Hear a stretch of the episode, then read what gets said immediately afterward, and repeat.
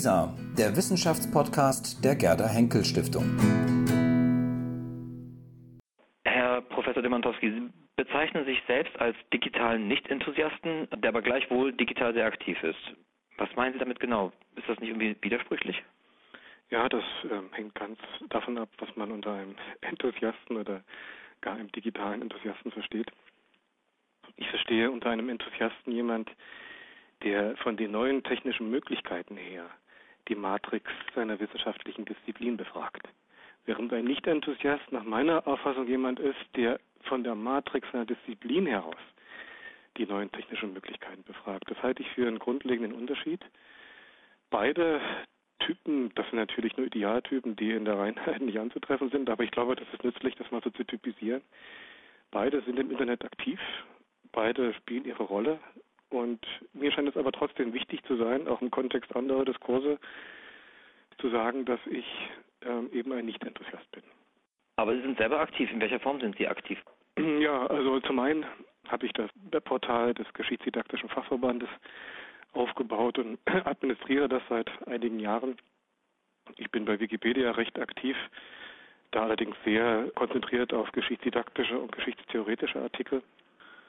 Ja, und dann gibt's noch äh, andere Dinge. Also ich habe schon Internet-Campaigning über Blogs betrieben. Wir haben versucht, für den geschichtsdidaktischen Nachwuchs vom Verband aus einen Blog zu installieren, was dann gescheitert ist und auch ganz interessant in seinem Scheitern war. Also es gibt die äh, verschiedensten Dinge. Seit neuestem twittere ich im Auftrag des Verbandes auch durch die Gegend herum und bin mal gespannt, was daraus wird. Wenn Sie sich diese unterschiedlichen Aktivitäten, die Sie da haben im Internet einmal ähm, anschauen, aus der Sicht eines geschichtsdidaktischen Internetpraktikers, haben Sie auch selbst von sich gesagt, welches Internetformat bietet sich denn für einen Historiker oder auch für einen Geschichtsdidaktiker am ehesten an? Ist es eher ein Blog? Ist es eher ähm, ein Auftritt bei Social Networking? Ist es ein Portal? Also was würde sich am ehesten anbieten aus Ihrer Erfahrung? Ich glaube, man kann das nicht so abstrakt sagen. Es hängt immer von den Aufgaben ab, denen man sich stellt von den Fragen, denen man nachgeht. Also zum Beispiel die Dinge, die ich Ihnen gerade genannt habe, die resultieren ganz wesentlich aus meiner Wahlfunktion im Geschichtsdidaktischen Fachverband. Wenn ich als Historiker im Internet aktiv bin, dann benutze ich sehr gerne und mit großer Freude Volltextdatenzugänge zu Quellen. Ich benutze sehr gerne Volltextzugänge zu Literaturdatenbanken. Das ist für mich eine große Freude. Was ich noch nicht probiert habe, was ich mir aber sehr gut vorstellen kann bei bestimmten Fragen, sind die sogenannten Collaboratives. Da gibt es also tolle Beispiele. Peter Haber hat in Paris auch viel über Data-Driven History gesprochen. Da bin ich also eher ein bisschen skeptisch, weil die äh, empirische Basis dieser Art von Geschichtsschreibung, also die Daten eben noch viel zu instabil ist und äh, von, von den Maschinen abhängt, mit denen man diese Daten generiert. Also es hängt wie bei jeder anderen Technik, und das ist vielleicht mein wichtigster Punkt, wie bei jeder anderen Technik, die wir als Historiker nutzen, bei jedem anderen Medienformat, mit dem wir uns unseren Quellen und Material zuwenden, hängt es von den Fragen und den Aufgaben ab, äh, in denen wir stehen. In dem Zusammenhang fällt auch immer wieder das Wort oder das Stichwort E-Learning, wenn es denn um den Einsatz von Computer bzw. digitaler Technologie beim Lernen auch geht. Wird E-Learning die bisherigen konventionellen Lernformen oder Methoden, also sowas wie ein Bibliotheksbesuch, man greift sich ein Buch und studiert es, wird das abgelöst durch digitale Methoden, Lernformen? Ja, das hängt wiederum vom Lernbegriff ab. Also ein Bibliotheksbesuch stellt noch kein Lernen dar. Das Lernen findet im Gehirn eines Lesers statt, der in der Bibliothek sitzen kann oder auch woanders. Es sind also bestimmte Lehrangebote oder Lehr-Lernarrangements, in denen wir uns bewegen und in denen wir lernen oder nicht lernen, mehr oder weniger das tun, wie auch immer. Also äh, intentionale Lehr- und Lernbegriffe haben wir in Didaktik schon seit 20 Jahren verabschiedet und mich überrascht, dass dieser intentionale Lehr-Lernbegriff im Bereich des sogenannten E-Learning jetzt wieder fröhlich Urstände feiert. Also es ist nichts Spezifisches, dass wir uns in integrierten Medienformaten bewegen. Es gibt es schon immer, ob es das moderne Schulbuch ist, ob es eine, eine Bibliothek zum Beispiel ist mit diversen verschiedenen Medienzugängen, ob es ein gut ausgebautes Geschichtskabinett an einer Schule ist. Das ist also nichts wesentlich Neues. Was wir heutzutage als E-Learning bezeichnen, sind digitale Angebote, die wesentlich sozusagen als Materialspeicher dienen. Also ich erlebe das hier so an meiner Universität und auch an den anderen, an denen ich schon gearbeitet habe, dass die Seminarliteratur nicht mehr als klassischer Aktenordner irgendwo abgestellt wird und daraus dann die Kopien äh, entstehen, die massenhaften, sondern dass die Texte gescannt werden und intern verbreitet werden. Das führt dazu, dass die Bibliotheken sich in der Tat zunehmend leeren. Aber ob das was, also okay, ich glaube, die Bibliotheken werden leerer, auf alle Fälle. Das hat aber erstmal nichts zu sagen über das Lernen, was dann an den Texten stattfindet.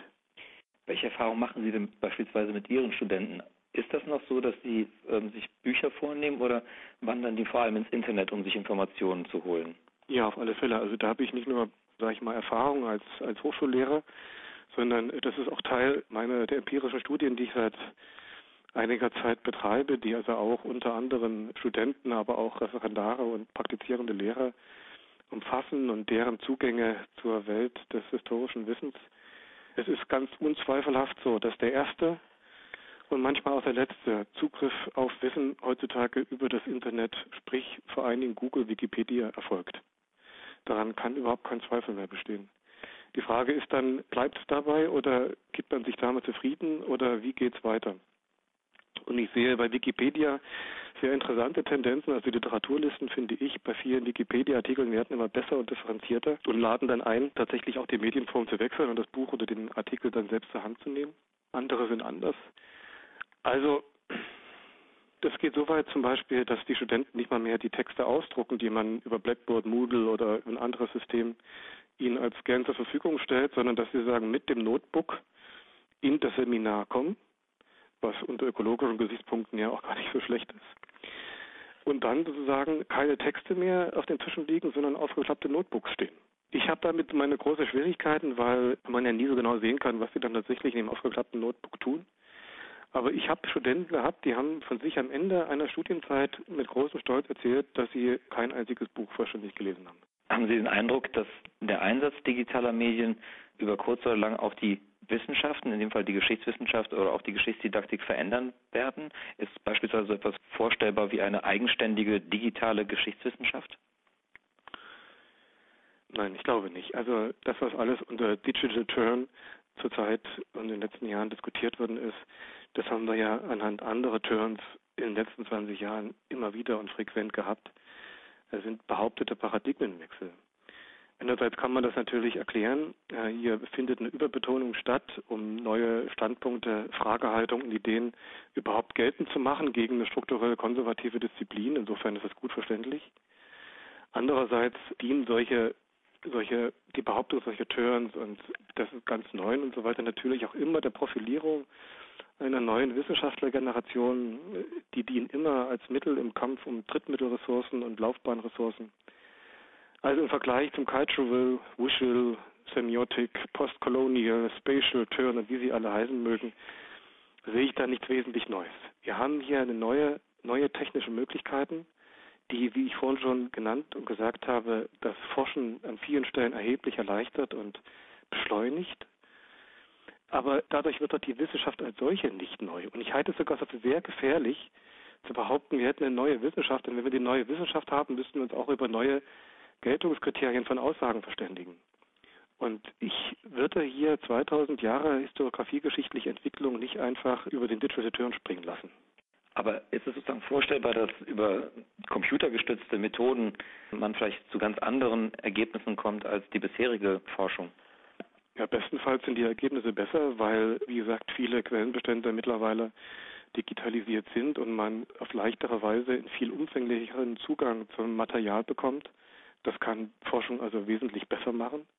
Forschung kann auch wirklich besser werden, nicht anders, aber besser werden durch diese Collaboratives. Das heißt, dass man mit Kollegen zusammenarbeiten kann, die weit entfernt sind, wo Zusammenarbeit früher äußerst teuer und aufwendig nur zu organisieren war. Das geht jetzt also sehr schnell. Also es mag vieles besser werden, aber es wird nicht strukturell anders und sollte es auch nicht sein. Bleiben wir noch mal ganz kurz bei diesen sogenannten Collaboratives. Wenn man sich anschaut, was in England, in den USA gemacht wird, dort beobachtet man, dass gerade diese Collaboratives doch mehr funktionieren als beispielsweise hier. Man tauscht dort Texte aus, die Texte sind oft noch nicht fertig, sondern in Fragmentform. Es wird darüber diskutiert online. Warum gibt es sowas in Deutschland noch nicht? Dauert das noch, bis das sich hier auch so etabliert, dieses System der Collaboratives? Ich glaube nicht, dass das eine, eine Frage ist, äh, äh, Amerika oder der angelsächsische Bereich und der deutsche Bereich oder so, sondern es ist eine Frage von unterschiedlichen Wissenschaftskulturen. Ich habe viele Freunde, die im naturwissenschaftlichen Bereich arbeiten, für die ist das seit 15, 20 Jahren auch total normal. Es ist Usus und geht auch gar nicht anders. Und ich glaube, das ist in Deutschland genauso wie in den USA. Und ich weiß nicht, wie das unter angelsächsischen Historikern ist. Ob die schon ihre Manuskriptteile hin und her schicken. Ich glaube das ehrlich gesagt so, weil das Herstellen einer, einer, einer, einer Narration, einer wissenschaftlich fundierten Narration, doch ein sehr mühseliges und sehr kleinteiliges Arbeiten ein schwieriges Arbeiten am Text ist, ein Arbeiten von Verwerfen, neu aufbauen, verändern.